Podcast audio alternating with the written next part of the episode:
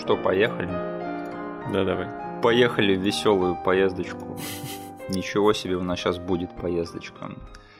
Так, э, здравствуйте и добро пожаловать в подкаст «Два брата. Один фильм». Это подкаст, где два брата обсуждают фильмы, которые не смотрели в детстве и вспоминают само детство.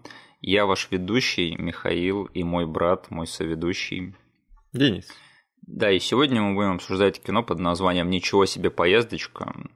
Фильм с одним из лучших локализованных названий вообще на моей памяти. Угу. Фильм 2001 года, по-моему.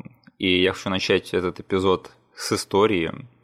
Я вообще человек, который видит во всем знаки и верю в судьбу, не верю в случайности, не верю в то, что весь мир хаос. И, в общем, у меня есть такая традиция, я перед сном, чтобы немножко себя успокоить, пролистываю каналы по телевидению, Мгм. даже если не собираюсь ничего смотреть. В общем, вчера я ложусь такой, готовлюсь ко сну, листаю каналы, добираюсь до канала ТВ-3. Угадай, какой фильм меня там встречает. Ну, удиви меня. Ничего себе поездочка. Блин, я думал, что ты из наших прошлых выпусков. Нет, нет, как раз-таки тот самый фильм, который мы собирались обсуждать вот сегодня. И если что, я абсолютно был не в курсе того, что этот фильм собираются показывать по ТВ. Я уже несколько месяцев как отказался от чтения телепрограммы. да, всего лишь несколько месяцев. Поэтому я такой включаю вчера и такой, вау, то есть вот из всего хаоса, да, из всего развития событий вот так все сошлось именно вот в тот же самый день, когда мы собираемся записывать эпизод по этому фильму. Ты можешь это как-нибудь объяснить или не знаю, что ты увидел в этом знаке? Слушай, я предпочитаю все-таки сваливать это на совпадение, просто чтобы не сойти с ума. Лучше уж пускай будет ничего, да, чем будет что-то плохое во всем этом. Чем космик хоррор ощущать на себе. Понятно. Но я более романтичный человек, чем ты, поэтому, видимо, не зря мы записываем этот эпизод, потому что я немножко нервничал, думая, что мне не будет ничего интересного сказать насчет этого фильма, но, видимо, знак свыше, что нам все-таки надо записать этот эпизод и Мгм. посмотрим, что получится. Итак, э, что я помню про этот фильм? Я помню, что мы взяли его как-то на прокат, и это был чертовски напряженный триллер, один из самых напряженных триллеров, что я в своем детстве посмотрел. И мы смотрели его всей семьей, прямо, а, по-моему, там с нами мама была, и мы всей семьей очень сильно насладились этим фильмом. Ты помнишь этот просмотр, нет? Прям сам просмотр нет, Угу. но мне есть что сказать насчет того, как я с этим фильмом познакомился. Да, давай. Ты действительно считаешь, что этот фильм вот появился как без какой-то рекламы, без каких-то роликов в нашей семье, да? Просто взяли кассету на прокат. Я не совсем был в курсе того, как мы выбираем фильмы на прокат, поэтому это скорее было твое отделение. Так что насчет этого я и правда немножечко в темноте. Окей, потому что для меня этот фильм сначала появился в виде короткого ролика ТВ-спота на телеви- по телевизору, потому что этот фильм, он тогда шел в прокате. Угу. И, скорее всего, это опять же была та программа, которая анонсирует все, что идет в питерских кинотеатрах. С коротенькими роликами, либо отдельный ТВ-спот, потому что я отчетливо помню голос диктора, который прям проговаривает это классное название, и оно меня уже тогда подкупило. Я подумал, блин, какое нестандартное название. И оно сразу отложилось мне на одной из полок в мозгу. И я подумал, надо бы посмотреть, потому что ролик был довольно динамически смонтирован. И как только я уже увидел его э, на одной из полок в прокате, Мгм. Ну, там уже ничего не оставалось. Это название сразу же у меня всплыло. Такой, окей, надо смотреть. Ролик был классный, название классное. Ну, блин, что может быть плохого? Вроде бы все по моим этим чекам в чек-листе сошлось. И именно так этот фильм был выбран для просмотра. Как ты сказал, как выяснилось, в семейном просмотре. Как тебе понравился фильм тогда? А, ты сразу с таким вопросом заходишь. Окей, э, у меня была приготовлена фраза насчет того, что это были отличные времена, когда мне было достаточно одного хорошего момента в фильме, чтобы он мне понравился. И когда я сказал хорошего, со временем, пересматривая фильм, я понимал, что моменты, казалось бы, не очень хорошие, Ага. но это все равно выступает каким-то хайлайтом фильма. Ага. С этим фильмом было ровно то же самое. В этом фильме есть один момент, который длится не очень долго, Но он для меня в то время оправдал как и просмотр, так и такую вещь, как советы друзьям этого фильма. Мгм. Потому что каждый раз, когда я начинал советовать этот фильм друзьям, я начинал с описания этого момента, и они такие кивали головой, говорили, да, надо смотреть этот фильм. И я чувствовал себя хорошо, что да, я посоветовал очень хороший фильм, потому что там есть этот момент. Окей. Мне очень интересно, что это за момент. Мы это обсудим чуть-чуть попозже, наверное. Потому что все остальное в этом фильме за этот просмотр в детстве я не запомнил. Ну, то есть, даже говоря не запомнил, я подразумеваю, что ничего больше не выделялось настолько, чтобы я запомнил это как хороший момент, ради которого нужно будет пересматривать этот фильм. М. Я запомнил один момент прям ярко, это когда там в конце полицейские выбивают двери в отеле, Мгм. а на Лили Сабиски направлен дробовик, и Мгм. когда они пнут э, нужную дверь, ей снесет башку этим дробовиком. Я помню, как мы тогда сидели все вместе, переживали, что сейчас произойдет, и мама вынесла такую теорию, что они просто очень быстро ее пнут, и там эта ловушка не сработает. Так что Мгм. я скажу, что этот фильм в свое время какой-то эффект на нас оказал, когда мы его смотрели. А, И еще мы, по-моему, его пересматривали потом по телевизору как-то однажды. И я так понимаю, ты с тех пор вот с детства не пересматривал этот фильм. Вообще не притрагивался к нему. Окей, я его пересматривал в эру интернета один раз точно. да. М. Но я все равно очень много э, забыл из него, с того просмотра, поэтому сейчас мне тоже было посмотреть, в принципе, интересно. Но надо сначала сказать, что, конечно же, этот фильм, он принадлежит к жанру дорожных триллеров. Это жанр, который я очень-очень сильно люблю. Невозможно, когда ты говоришь об этом жанре, не упомянуть такие вещи, как э, «Попутчик» с Рутгером Хауэром, да, С Шоном Бином. с Шоном Бином, с Софией Буш, да, этот фильм 2007 года. Ты не смотрел «Попутчиков», нет? Нет? Чувак, ты упускаешь. Ну, Я знаю, мы когда посмотрели «Ничего себе поездочку», начали с Настей так лайтово обсуждать вообще весь этот жанр. да.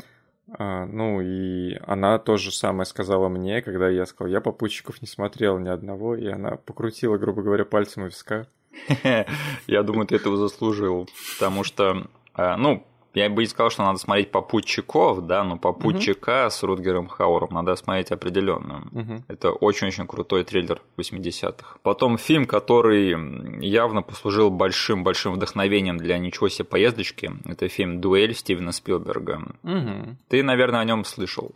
Конечно. Но это один из таких прямо самых иконических дорожных триллеров. Там, по сути, весь фильм – это одна большая гонка. Мгм. И очень круто посмотреть на Стивена Спилберга, который снимает кино для телевидения. Какие-то артефакты с того времени остались. Очень круто. Ну, и, конечно же, я знаю э, твой любимый фильм и, наверное, фильм, который затмил с собой э, поездочку, наверное, в твоих детских глазах в плане дорожных триллеров.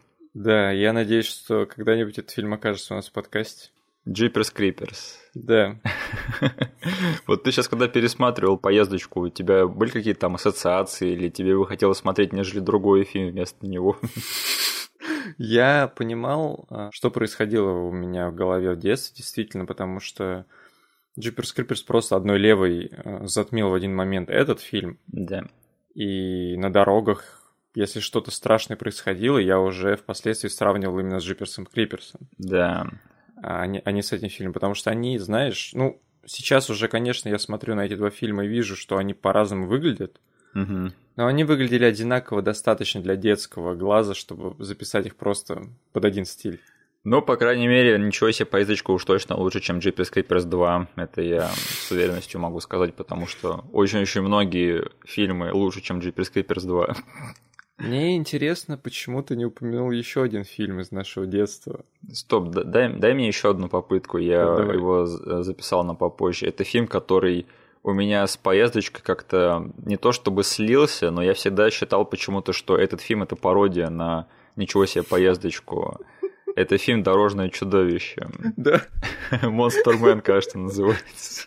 Да, ты неплохо, Миш, ты неплохо. Это, по сути, то же самое, что и поездочка, только трэшовая. И, с, в общем, очень-очень трэшовая и грайндхаусная. То есть этот фильм, по-моему, снял чувак, который снял «Пристрели их» с Клаевым Оуэном, да. И это видно. Да.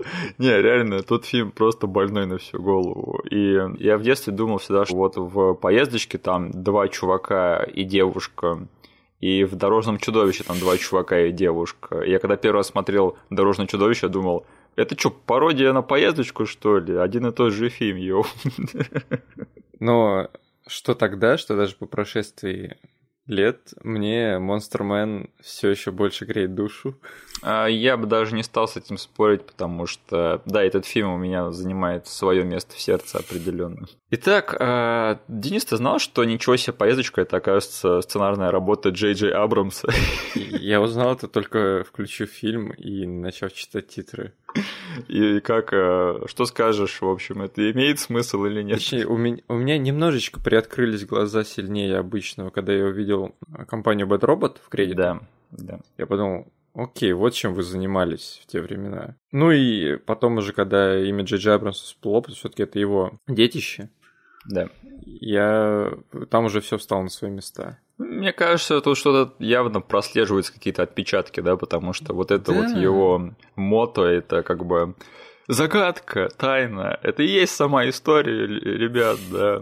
Ты задаешь вопросы, ты расследуешь. Вот, пожалуйста, тут весь фильм один большой, одна большая загадка за другой, да. То есть, да. И, некоторые из этих вещей даже оказываются нераскрытыми в итоге.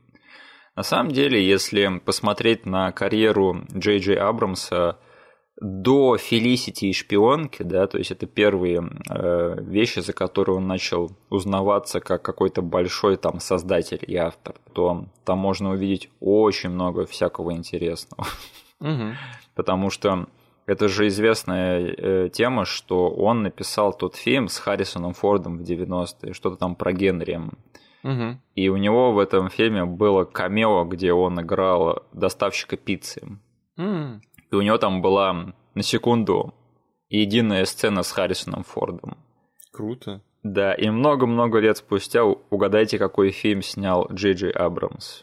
Супер 8, нет. Э, Звездные войны, эпизод 7, Пробуждение да? силы. Помнишь, когда нам нравился этот фильм еще, да? Помнишь времена, когда нам с тобой нравились Звездные войны? Э, год назад. Я, я начинаю грустить, когда начинаю думать об этом франчайзе опять и опять, поэтому не, не напоминай. Знаешь, я вот что хотел сказать. Э, с тех пор, как Джей Джей Абрамс заставил нас с тобой ненавидеть Звездные войны, я слышу очень много обвинений в его адрес со стороны критиков, что, мол, он не хороший сценарист, и что у него нет своих идей, и что он не умеет ничего писать. На самом деле, если посмотреть вот на его раннюю карьеру, да, то он зарабатывал тем, что он писал сценарии в Голливуде, придумывал их, писал, продавал их, писал чужие идеи, разрабатывал оригинальные сериалы. Поэтому мне кажется, что эти обвинения не совсем как бы имеют право на существование. Понятно, что вот в этой студийной шелухе франшиз, да, там, понятное дело, что сгорела не одна талантливая душа. Даже, по-моему, вот ничего себе поездочка, это, в принципе, какое-никакое доказательство того, что чувак умеет написать солидный сценарий. Mm. Да. Я с тобой согласен и не согласен с тем, что сейчас на Джей Джей катят такую бочку большую. Понятное дело, он какой-то ругани достоин. О, да. Потому что он все-таки приложил руку э, к этим вещам, которые вызывают бурление в интернетах. Но не надо забывать о том, что иногда нужно просто посмотреть на послужный список человека, действительно, и там найти те вещи, которые все-таки скажут что-то за него. Угу. Я сейчас смотрю на его именно список по части сценариев, и это такая разношерстная вообще компашка. Да, да. Что он себя с разных сторон уже давным-давно показал, а уж, блин, что действительно произошло на съемках этих новых эпизодов, которые были, ну, я считаю, что, понятное дело, никто из нас не был на съемочной площадке. Я был. Тут и там всплывает... Нет, на съемочной площадке именно э, этой новой трилогии. Да, я там был. Тут и там всплывают и эти факты, которые говорят о том, что все таки это, блин, это же не детище одного Абрамса, это детище целой большой корпорации. Денис, я тебе говорю, что я был на съемочной площадке этих эпизодов, и ты все равно не задаешь мне никаких вопросов. Парень, я пытаюсь игнорировать это и надеюсь, ты вырежешь это из нашего подкаста. Только если у тебя не приготовлен какой-то мега эпичный камбэк из этой шутки. Э, приготовлен я Райан Джонсон, сюрприз. А. Я режиссер фильма «Кирпич». Ты что, не смотрел фильм «Кирпич»? Блин. Извини, я больше не придумал, куда это завести. А, ну да, смотри, блин, если посмотреть на вот э, фильмографию Абрамса в 90-е, то он, по сути, писал студийные комедии. Извини, я еще не могу отделаться от твоего панчлайна с кирпичом. Я даже не знаю, это был панчлайн или что, я просто херню какую-то сморозил. Да-да-да, и тебе придется решать на монтаже, оставлять эту фигню или нет. А, сейчас мне кажется, что все хорошо, и что это, в принципе, в нашем стиле все выполнено, да. Угу. Да, смотри, э, Джей Джей Абрамс в 90-е писал, по сути, студийные комедии и фильм «Армагеддон», который тоже, по сути, студийная комедия в каком-то смысле. Слушай, «Армагеддон» смешной фильм. Этого у него не отнять. И намеренно, и нет нет. Да. я до сих пор не понимаю, почему у этого фильма на кинопоиске в жанрах не указана комедия. Э, надо что-то с этим сделать, потому что там можно добавлять информацию и редактировать ее. А еще Джей Джей Абрамс написал в 90-е фильм «На рыбалку» с Джо Пеши и Дэнни Гловером. Видишь это дерьмо, нет? Да у которого 4% на Rotten Tomatoes. Слушай, выглядит как фильм, который я хочу посмотреть. Ты глянь бюджет этого фильма. О, господи, 53 миллиона. Вот это гонорары у Пеши и Гловера были после «Смертельных оружий» и «Оскаров». Короче, что я хочу сказать, что у «Ничего себе поездочки» намного лучший сценарий, чем у последнего эпизода «Звездных войн». Ох, это ты неплохо сказанул, да. Ну, я даже думаю, что никто с этим спорить не будет особо. Я думаю, ты сейчас придумал формулу, когда у пустого места лучше сценарий, чем у последних звездных войн. Просто забивайте любой понравившийся вам фильм. Да, например, фильм Кирпич. Значит, э, фильм Ничего себе поездочка снял режиссер Джон Далл. А, Джон дал нам такие фильмы, как Незабываемые. Знаешь, я, короче, эм, не удивлюсь, если ты пришлешь мне потом файл этого подкаста.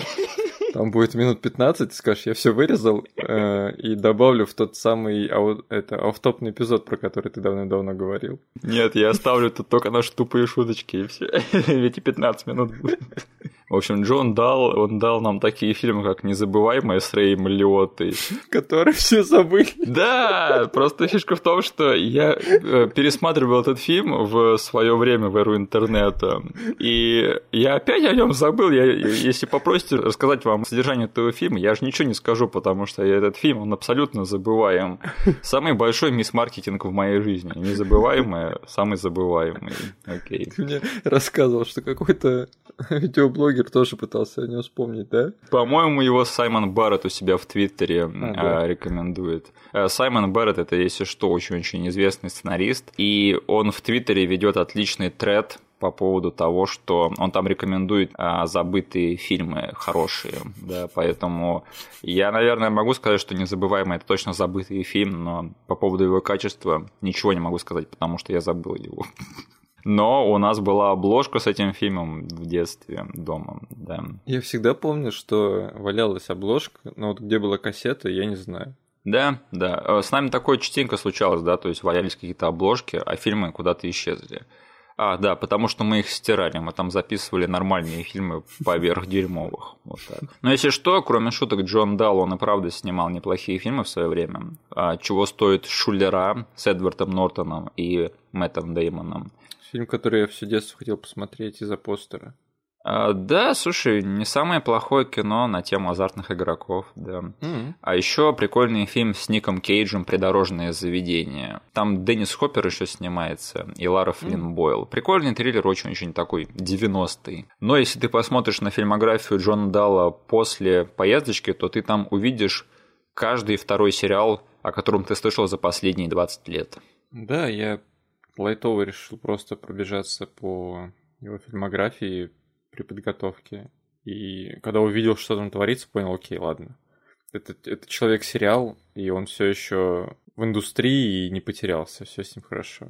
Человек-сериал спешит на помощь. Да. Слушай, по-моему, в принципе, имеет смысл, потому что если посмотреть на то, как снято «Ничего себе поездочка», то, мне кажется, этот фильм снят так, как сейчас снимают хорошие сериалы, как принято их снимать. Да. И поэтому неудивительно, что такой человек, как Джон Дал, Джон взял, пригодился на телевидении современном. Мгм. Значит, этот фильм вышел в 2001 году, если я ничего не путаю. Мгм. И это был большой год для двух их главных звезд. А, Во-первых, для Пола Уокера, да, человек, который себе карьеру сделал на том, что он снимался в фильмах, и ему приходилось там рулить машиной.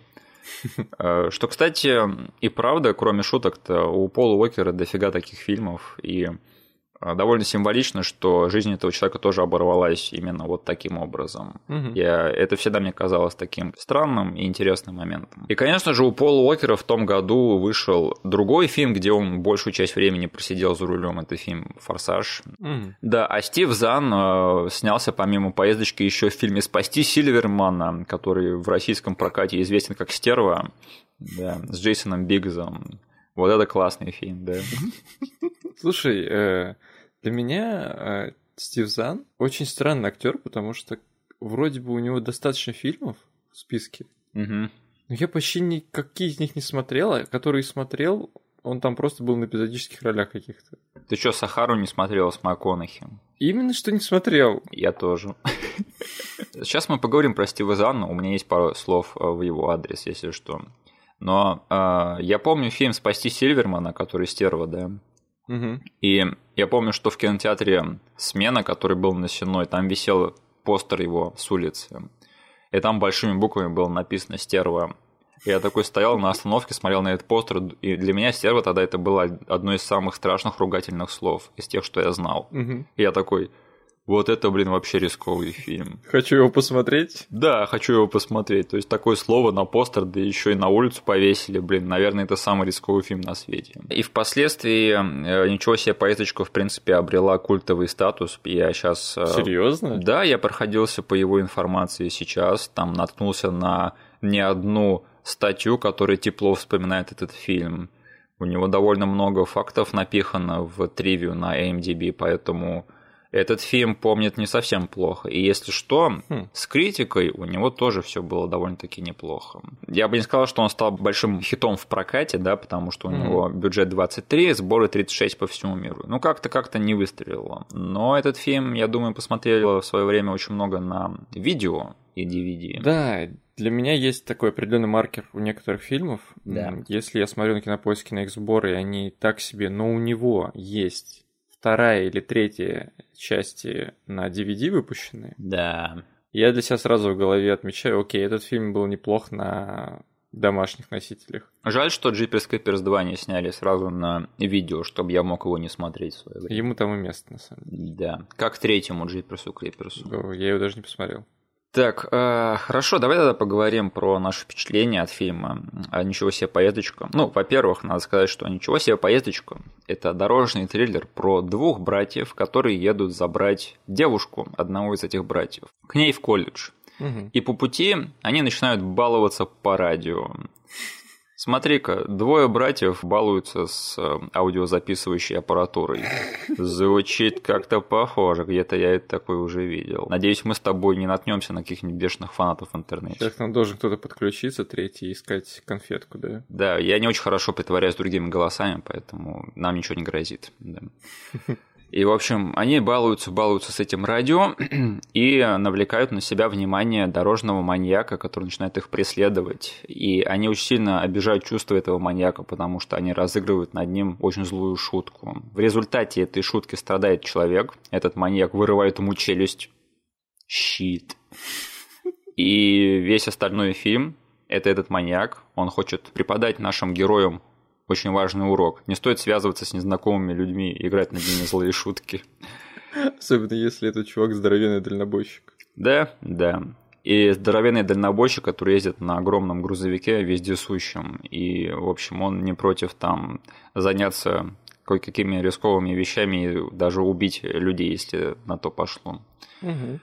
И, в общем, да, все, весь остальной фильм это кошки-мышки между этим водителем, маньяком и двумя братьями и их девушкой. Именно что их девушкой, а не одного из них. Вот это странно. А, в результате которой выживет только одна из этих компаний. Да, я скажу так, мне понравился этот фильм. Это крепкий триллер. Я сказал, что мне нравятся дорожные триллеры, и этот фильм прошелся прямо по всем пунктам того, почему я люблю дорожные триллеры. Хм. Да, и мне интересно узнать твое мнение, потому что у меня до сих пор складывается такое впечатление, что ты остался не в таком большом восторге. Слушай, если оценивать этот фильм в общем, то он у меня, конечно же, не вызвал каких-то негативных, сильно негативных чувств. Я не пожалел о потраченном времени на просмотр. Угу. А, и действительно, я был очень приятно удивлен тому, на, как выглядит этот фильм. Да. Потому что то ли это VHS качество сыграло со мной такую шутку. Я просто не помню, смотрели ли мы лицензионную версию этого фильма или какую-то шакальную. Мне кажется, да. Окей, но все равно VHS плюс телек, они дают свой эффект. Плюс там очень много фильмов мы в рамках нашего подкаста там пересматриваем в хорошем качестве, в нормальном соотношении сторон. И я был очень удивлен, насколько хорошо он выглядит, потому что есть несколько моментов, которые по части света, композиции выставлены, ну, с какой-то задумкой.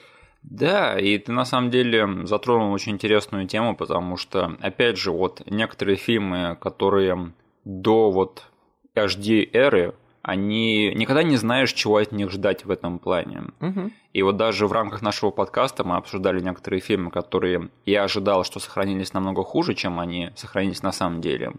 И пару этих фильмов меня удивляли так же, как и «Поездочка». Например, тот фильм, который мы обсуждали, «Ночь страшного суда». Угу. И я скажу, что ничего себе, «Поездочка» меня тоже в этом плане порадовала. Угу. Да. Если бы я не знал, что там за производством этого фильма отвечал отвечала вот эта компания, ага. которая на самом деле, она какой-никакой, но знак качества имеет. Да. Э, если бы не этот факт, я бы был еще сильнее удивлен. Но тут как бы плюс-минус все сошлось, и я хотя бы наслаждался картинкой.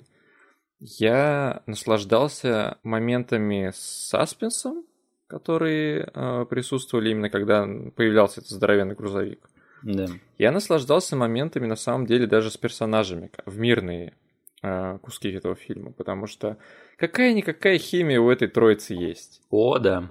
Но как для меня это сработало в связке, у меня тут начинаются проблемы на самом деле. Угу. Потому что я так и не смог понять, что этот фильм из себя представляет потому что у него очень сильно для меня обрывались э, моменты саспенса, и сразу же начинались какие-то мирные моменты, связанные с, вот, с взаимодействием между нашими персонажами. И вот как это все было замиксовано, как одно перетекало в другое, и вообще общая структура этого фильма, у меня как-то э, эта поездочка была не из гладких. Ухабы тут и там встречались на пути. Ну, знаешь, э, термин «ничего себе поездочка», он не означает, что поездочка будет э, ровной и комфортной.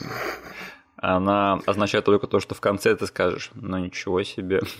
Да. Я с тобой кое-где соглашусь. Мне кажется, что это и правда очень хорошо снятый фильм. Хорошо срежиссированный, между прочим. Мгм. То есть по части саспенса, например, там вот сцена, которую я даже в детстве запомнил, где там э, братья просто в номере отеля прислушиваются к тому, что происходит за стеной. Да. И там просто такой долгий-долгий зум на эту картину, Мгм. и ты просто прислушиваешься к этому всему вместе с ними.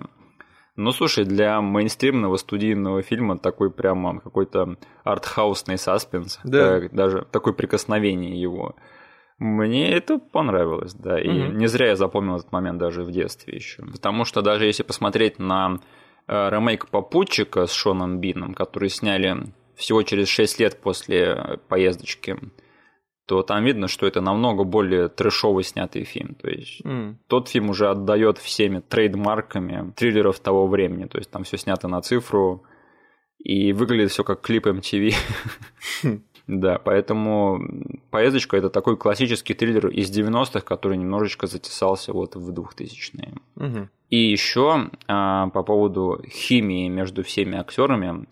За нее, конечно же, отвечает Стив Зан, и он самый большой молодец из актеров в этом фильме. Потому что Стив Зан, ты правильно сказал, что у него странная карьера, и, на мой взгляд, он очень недооцененный актер, потому что везде, где я его помню, он везде хорош, на него всегда интересно смотреть. Он всегда какого-то приятного парня играет, даже если по сценарию он играет неприятного парня. Да, и он умеет как-то задать темп всему действию, то есть он умеет э, на себя как-то и привлечь к себе внимание, и заставить других партнеров по своей сцене выглядеть хорошо. Угу. И просто на него даже просто смотреть интересно. Например, вот там есть момент, который я даже в детстве запомнил, опять же. Это когда этот чувак э, в ледяном грузовике, э, в грузовике со льдом, когда он загоняет их в угол, и они первый раз сталкиваются с якобы этим маньяком. И этот, этот чувак к ним подходит к машине, и Стив Зан кричит, не подходи, у нас пистолет, и он просто из руки своей складывает пистолет. Да. Но это настолько какая-то человеческая вещь, человечная, и что этот чувак так среагировал в этой сцене, это делает его персонажа настолько более правдоподобным, и ты так сопереживаешь ему в этот момент, что... И, и это даже смешно в каком-то смысле. Да. И я готов поклясться, что, скорее всего, это была импровизация Стива Зана. Да, это очень было похоже на импровизацию, как будто бы, ну, общий такой direction был, что к вам сейчас подходит чувак, которого вы воспринимаете за маньяка, пожалуйста, там сыграйте эту сцену, как будто вы боитесь и психуете. Угу. И там видно, что Пол Уокер просто кричит, забивается, типа не хочет открывать дверь, а Стив Зан просто берет и достает вот такую импровизированную пушку. Знаешь, вся фишка Пола Уокера как актера это что на него приятно смотреть в кино, но самое главное это поставить ему нормальную и правильную пару в фильме, Да. пару актерскую, потому что сам один ну, он один раз точно вытащил один фильм на своих плечах одних. Один раз такое точно было. Это фильм «Беги без оглядки». Так и знал, что ты его вспомнишь, да. Да. Но во всех остальных фильмах, конечно, где ему везет с актерским партнером, там работает. Где не очень, ну, не очень. И я считаю, что в поездочке как раз таки партнеры подобрали более чем адекватного, потому что они смотрятся гармонично друг с другом. То есть Стив Зан, он весь такой шубутной, Мгм. а Пол Уокер, наоборот, намного более спокойный и такой скупой на эмоции. Да, я там хочу комментарий вставить, что есть определенная категория персонажей в фильмах, Мгм. которые вставлены туда, чтобы двигать сюжет, совершая какую-то хрень. Мгм. То есть творить какую-то фигню, из-за которой ты сидишь как зритель и говоришь, блин, ну ты дурак, зачем ты это сделал? Видно же, к чему это ведет. Да. И Стив Зан из таких персонажей. То есть мы не говорим, что он прям супер приятный в плане действий, которые он совершает Да. на экране, потому что он тот персонаж, который заварил всю эту кашу по большому счету. И такого персонажа очень легко сделать э, неприятным. Да, то есть он мог совсем свалиться в какого-то чувака, и мы бы э, ощущали его как вот есть э, Пол Уокер с его девушкой, и есть как бы противоположный отброс этой компании. Да, да. Его можно было бы вот в сценах, даже когда им нужно поставить его жизнь на кон, Мгм. у зрителей бы могло сложиться впечатление, что да и пофиг, типа, пускай э, они им пожертвуют. Но у Стива Зана получилось все-таки сыграть засранца, которого в последнем акте даже жалко, не хочется, чтобы его задавили. Да, да. И ты понимаешь, почему он такой, и не осуждаешь его сильно, но в моменты, когда он творит какой-то бред, ты думаешь, чувак, ты творишь какой-то бред.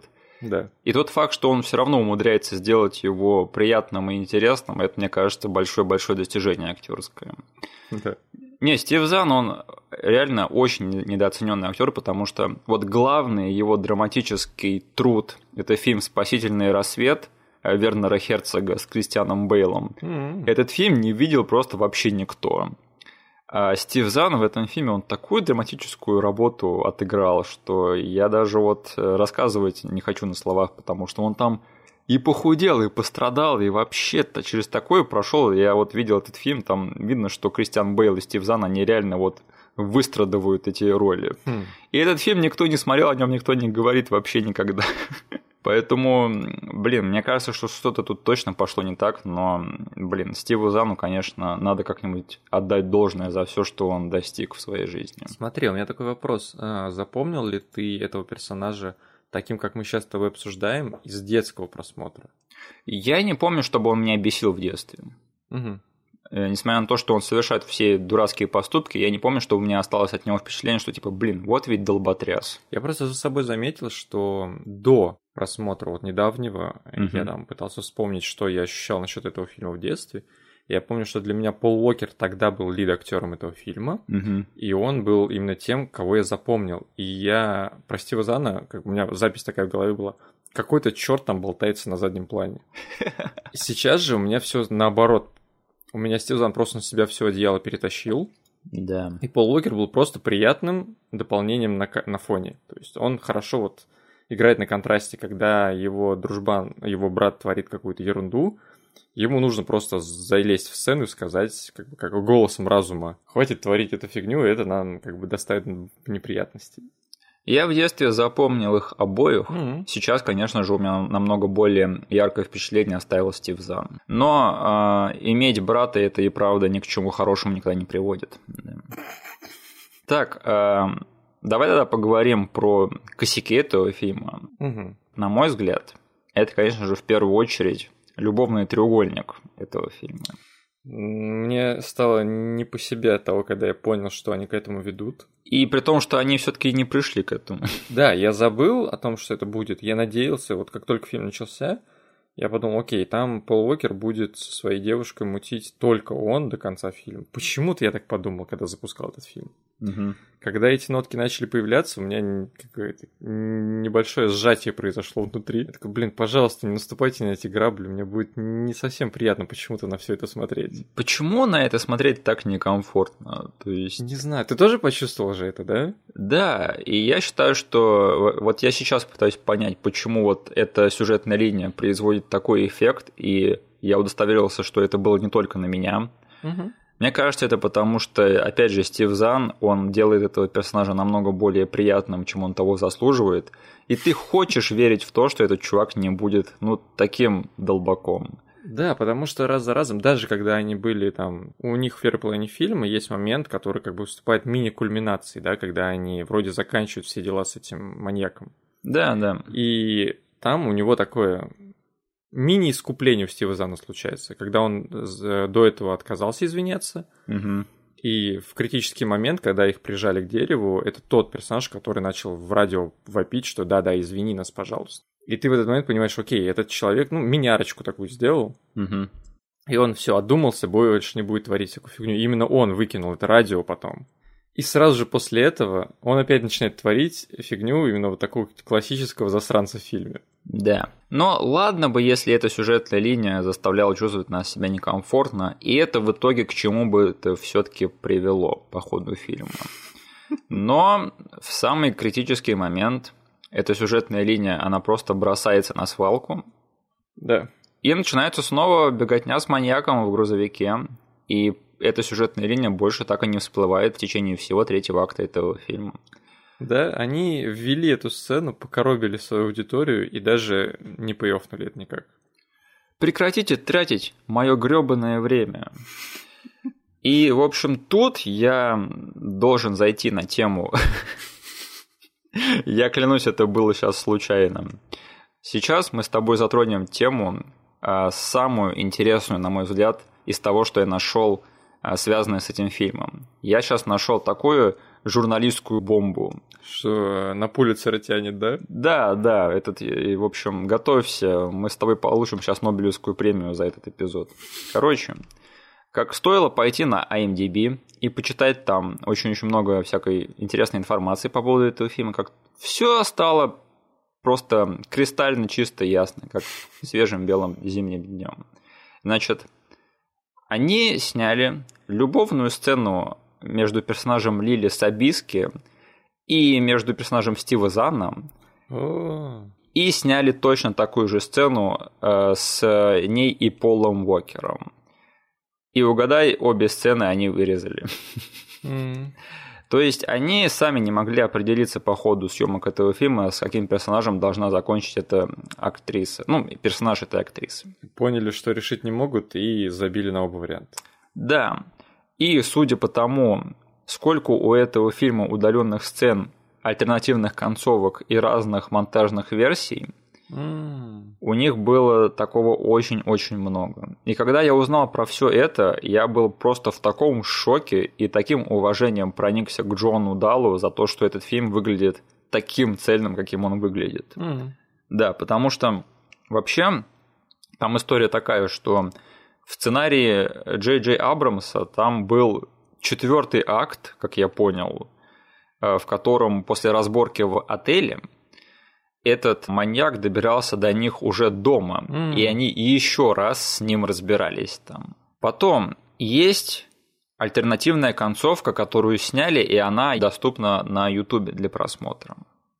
И это не просто концовка, знаешь, вот там вот конечный стингер, да, а это вот целая сцена, которая идет там минут 10, по-моему. Mm-hmm. И представляет собой альтернативный вариант событий в том же самом отеле. То есть там нет всего этого замута, когда он их пытается протаранить своим грузовиком, да, mm-hmm. и якобы совершает таким образом самоубийство. То есть они там с ним дерутся на задворках этого отеля. Mm-hmm. И самое смешное, что, судя по информации доступной, что есть еще четыре альтернативные концовки 4. помимо этой. И одна из них длится 29 минут. Самое долгое. И я там почитал, что творится в этих э, концовках. То есть в какой-то из них они взрывают этого Расти Нейла, да, этого маньяка. В какой-то он себя убивает какой-то они его вместе забивают до смерти. Судя по тому, что я почитал, они показывали все эти разные версии разным аудиториям. Ну, да. Но проблема была в том, что все эти версии, они вызывали одинаково положительные отзывы. И поэтому они никак не могли определиться, какую же хорошую версию им выпускать. Вот это вот э, интересная дилемма, да. Обычно такие перетурбации в монтажных версиях фильма случаются, когда фильм не очень. Да. А тут они почему-то сняли несколько вариантов одного и того же фильма, одинаково хороших, и не могли остановиться на каком-то одном варианте. То есть, ну вот нафига так делать? Угу. Ты можешь представить себе, сколько денег они на это убили? Просто впустую. Слушай, я смотрю на бюджет и думаю, и вот слушая тебя, я думаю, господи, как они вообще умудрились все это снимать на такую сумму? Так это вообще странно. Вот ты, я посмотрел вот эту альтернативную концовку на Ютубе, и я такой смотрю, это компетентная снятая сцена, то есть вот целиком прямо, и не выглядит так, как будто бы они снимали это там на отвали, да, чтобы побыстрее угу. снять и пойти снять нормальную концовку. Нет, это вот целостная сцена, там проработанная, вся поставленная, и как бы, судя по всему, есть еще четыре такие штуки, то есть... Я не понимаю, как это вообще все произошло и почему там вот была настолько этот э, геморройная вся возня вот с вариациями этого фильма. Но вот возвращаясь к одной из наших главных претензий к, к этому фильму, да, вот то, что любовный треугольник, и что он идет в никуда и никак не отражается на основном сюжете этого фильма. То есть мне кажется, что корни тут точно идут вот из-за всех этих а, пертурбаций с разными версиями. Ну да. Ну и, э, наверное, уже на уровне сценария можно было бы пойти и осознать, как бы, так, у нас тут развивается сюжетная любовная линия. Надо бы ее как-нибудь вплести в основной конфликт этого фильма. Нет, нет, ну ладно, хорошо, не будет. У меня это первый вопрос всегда к таким вещам, что вроде бы такие штуки должны быть заметны на уровне сценария. Угу. Но нет. То есть им хватило ума на уровне сценария заметить четвертый акт. Да и дропнуть его, но не заметить вот такие тропы, которые никуда ведут. Интересно. Давай тогда поговорим о той концовке, которая все-таки попала в финальный фильм. Угу. Я так понял, что а, в конце он в этот грузовик посадил не самого себя, а кого-то другого. Того мужика бедного, который перевозит лед. Так он его таскал с собой весь фильм, получается? С того момента, как он раздолбал его грузовик, скорее всего, он не мог оставить его там как свидетеля валяться и ждать копов, которые приедут на расследование раздолбанной тачки. А, секунду, давай тогда объясним нашим слушателям, да, что произошло в концовке этого фильма. Водитель грузовика, он впиливается на всем ходу э, в отеле, где происходит кульминация этого фильма. Угу. И они открывают кабину, оказывается, что он мертв. Угу. А в самом конце этого фильма, уже в самой концовке, нам говорят, что на самом деле это был не основной злодей этого фильма, а это был персонаж, который появился еще в середине этого фильма и был тогда фальшивым злодеем, да. которым нас только напугали. Угу. А на самом деле настоящий злодей, он все еще жив и все еще занимается своими делами. Угу. У меня такой был комментарий, что вот помнишь, э, с ними дрался такой здоровенный чувак в отеле, да. Да. А мне показалось, что у него был не тот голос, который был по радио, которым он говорил весь фильм. Mm-hmm. И мне кажется, что это было сделано намеренно. То есть, возможно, вот этот вот здоровый чувак, это тоже не Расти Нейл. Блин, прикольно было бы, на самом деле, если бы они засетапили Расти Нейла как какой-то, знаешь, этот мастер-майнд. Да. Который вообще э, манипулирует многими людьми. И даже того бедного мужика, который выставлял ловушку с дробовиком, тоже заставил какими-то ниточками прийти туда и сделать это все.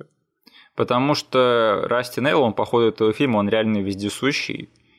И вот тот момент, когда они выкидывают это радио в середине фильма, а он потом их возвращает им. То есть, ну, это совсем уж как-то за гранью э, допустимости, мне кажется.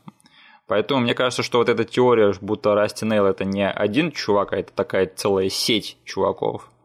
Мне кажется, это намного более интересно, да. Не знаю, я не могу отделаться от того, чтобы добавить трешовость этому фильму. Меня частенько заносит на поворотах, когда просто кто-то сажает семя какой-то безумной идеи, потому что я сейчас просто хочу добавить в этот фильм налета, знаешь, вот этой вот мистики э, американских хайвеев, когда там есть свои мифические персонажи. Да.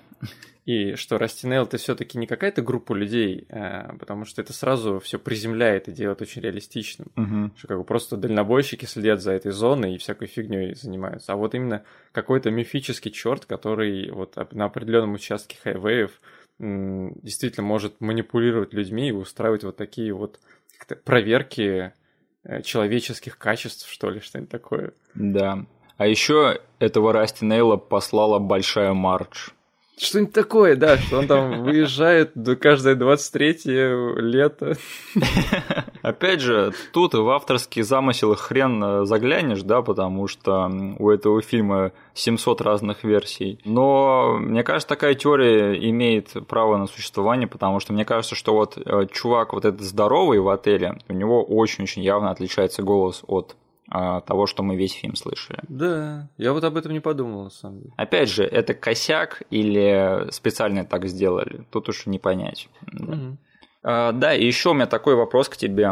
А, смотри, вот сейчас такая тема существует, разговоры и обсуждают, что очень многие фильмы из нашего детства, что их сюжеты сейчас были бы не актуальны. То есть, например, угу из-за развития технологий, да. да. Например, там вот один дома сейчас бы не мог случиться, потому что есть интернет.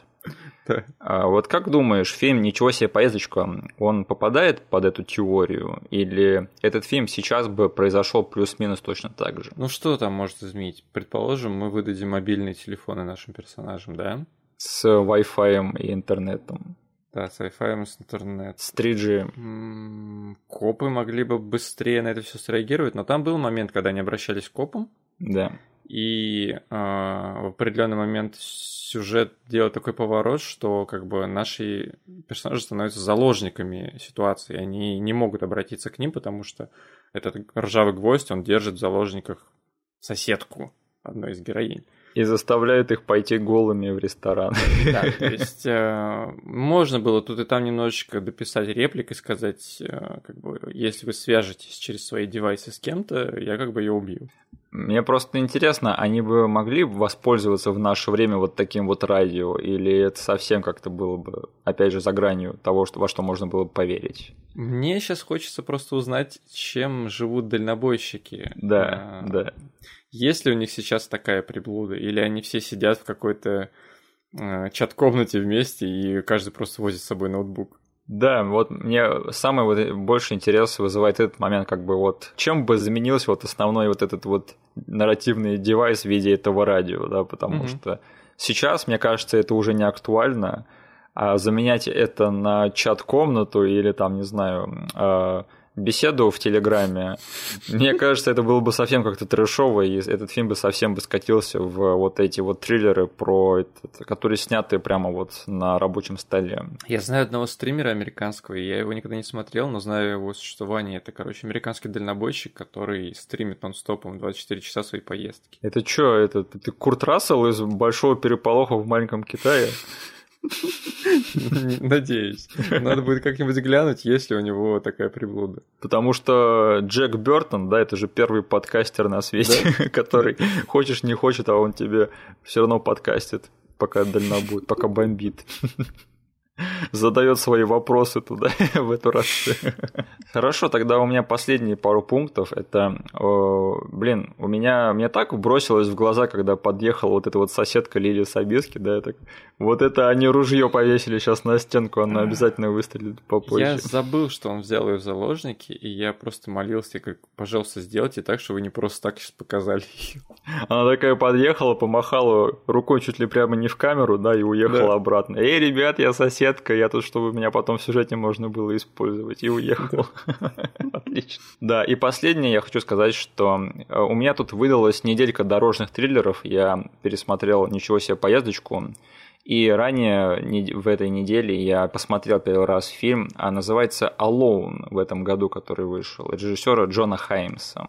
Mm-hmm. И это тоже чертовски крепкий дорожный триллер. Я, конечно, не рекомендую фильмы, как те, кто меня знают, знают это про меня. Но я скажу так, что это чертовски крепкий дорожный триллер, которым я прямо насладился, прямо вот. Это вот, опять же, фильм, который прошелся по всем моим любимым пунктам дорожных триллеров. Хм, да. 20 -го года фильм, да? Да, он совсем новый. О, моя любимая комбинация. Низкие оценки на кинопоиске, хороший прием критику. А если ты видишь такую комбинацию, то значит, что фильм шедевр. Сто пудов. Да. Да. Итак, Денис, ты будешь пересматривать ничего себе подожди, поездочку? Подожди. А, стоп, у тебя есть какие-нибудь моменты, которые ты бы хотел упомянуть задним числом? Тот самый момент, который я заставил в самом начале нашего подкаста, да, да, который да, да, да. для меня выступал хайлайтом все мое детство, и через призму которого я пиарил этот фильм друзьям. Угу. У тебя есть догадка? Давай, а, одна дикая догадка.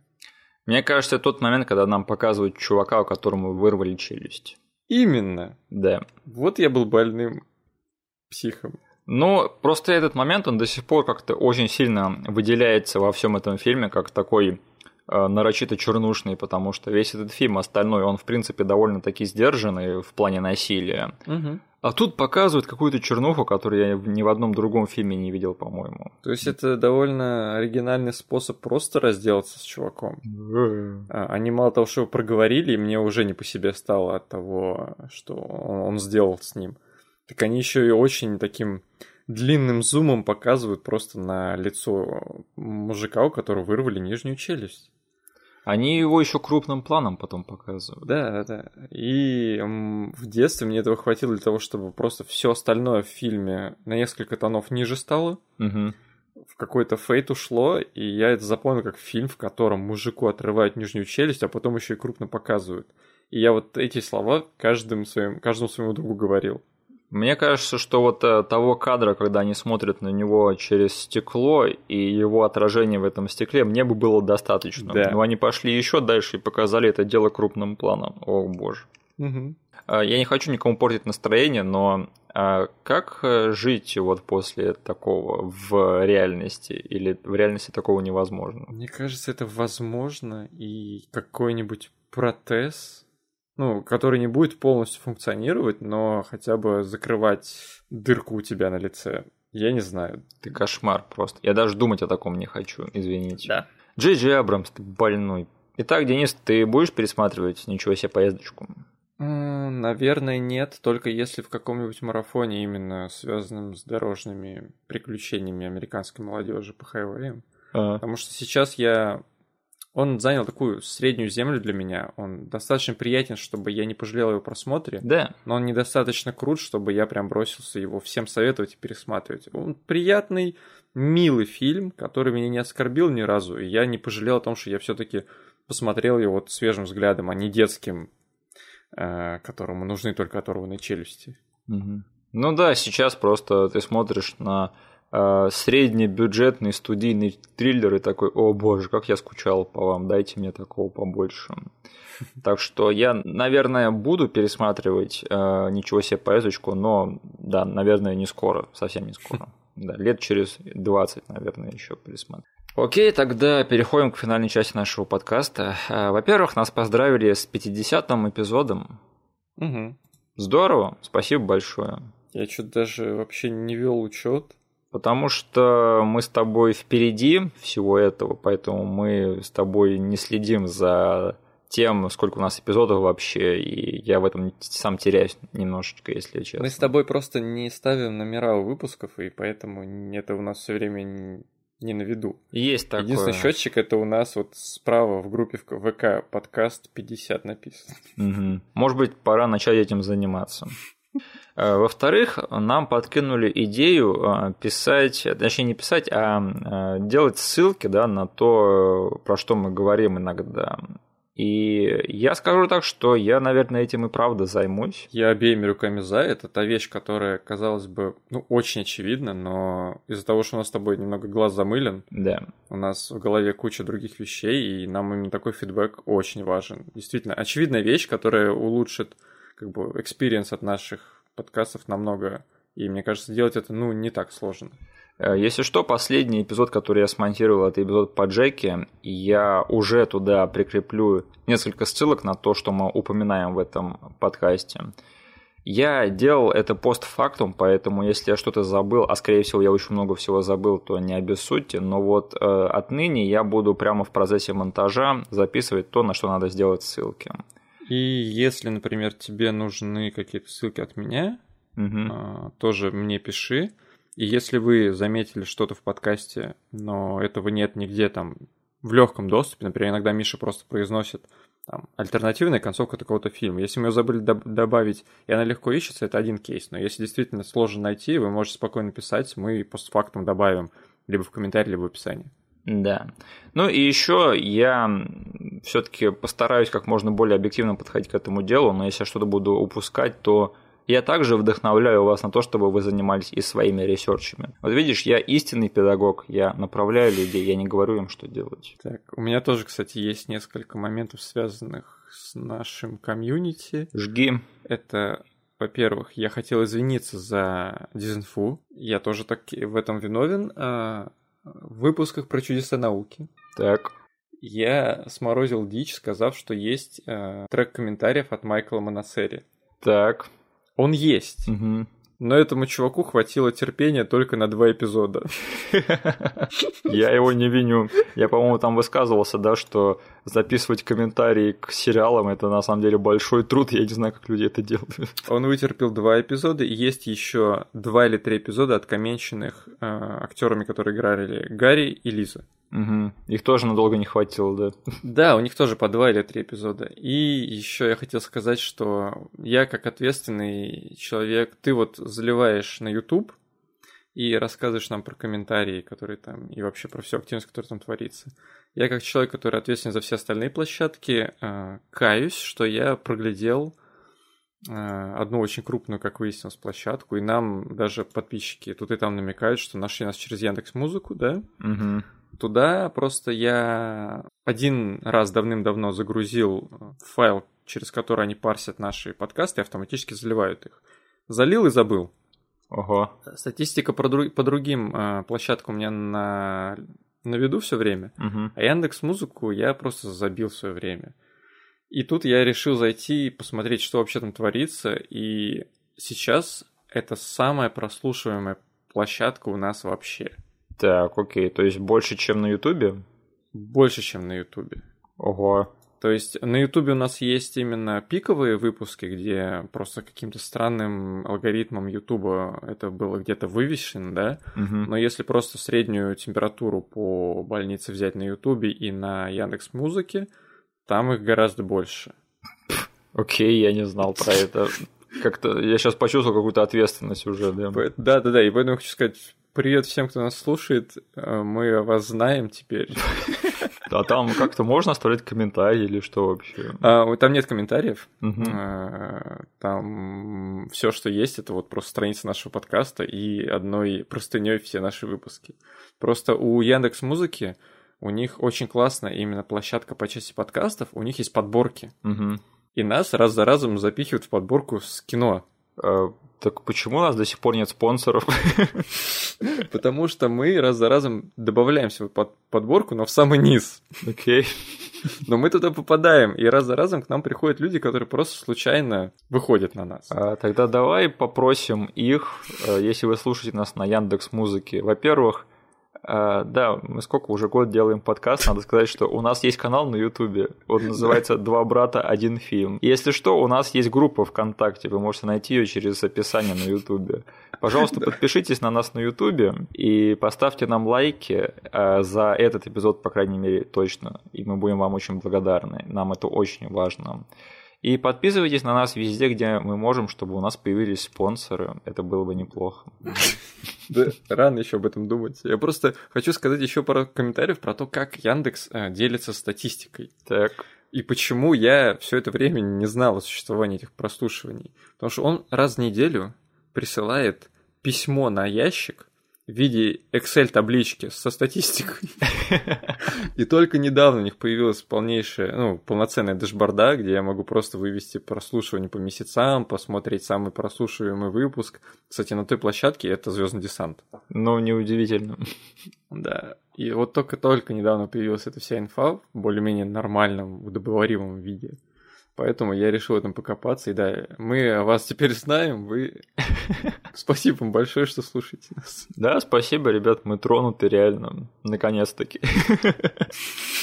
А, ну что ж, тогда на следующей неделе мы обсудим фильм э, как одну из наших грязных француженок. И э, спасибо, что нас послушали. Услышимся на следующей неделе. С вами были Миша и Денис. До свидания. Всем пока.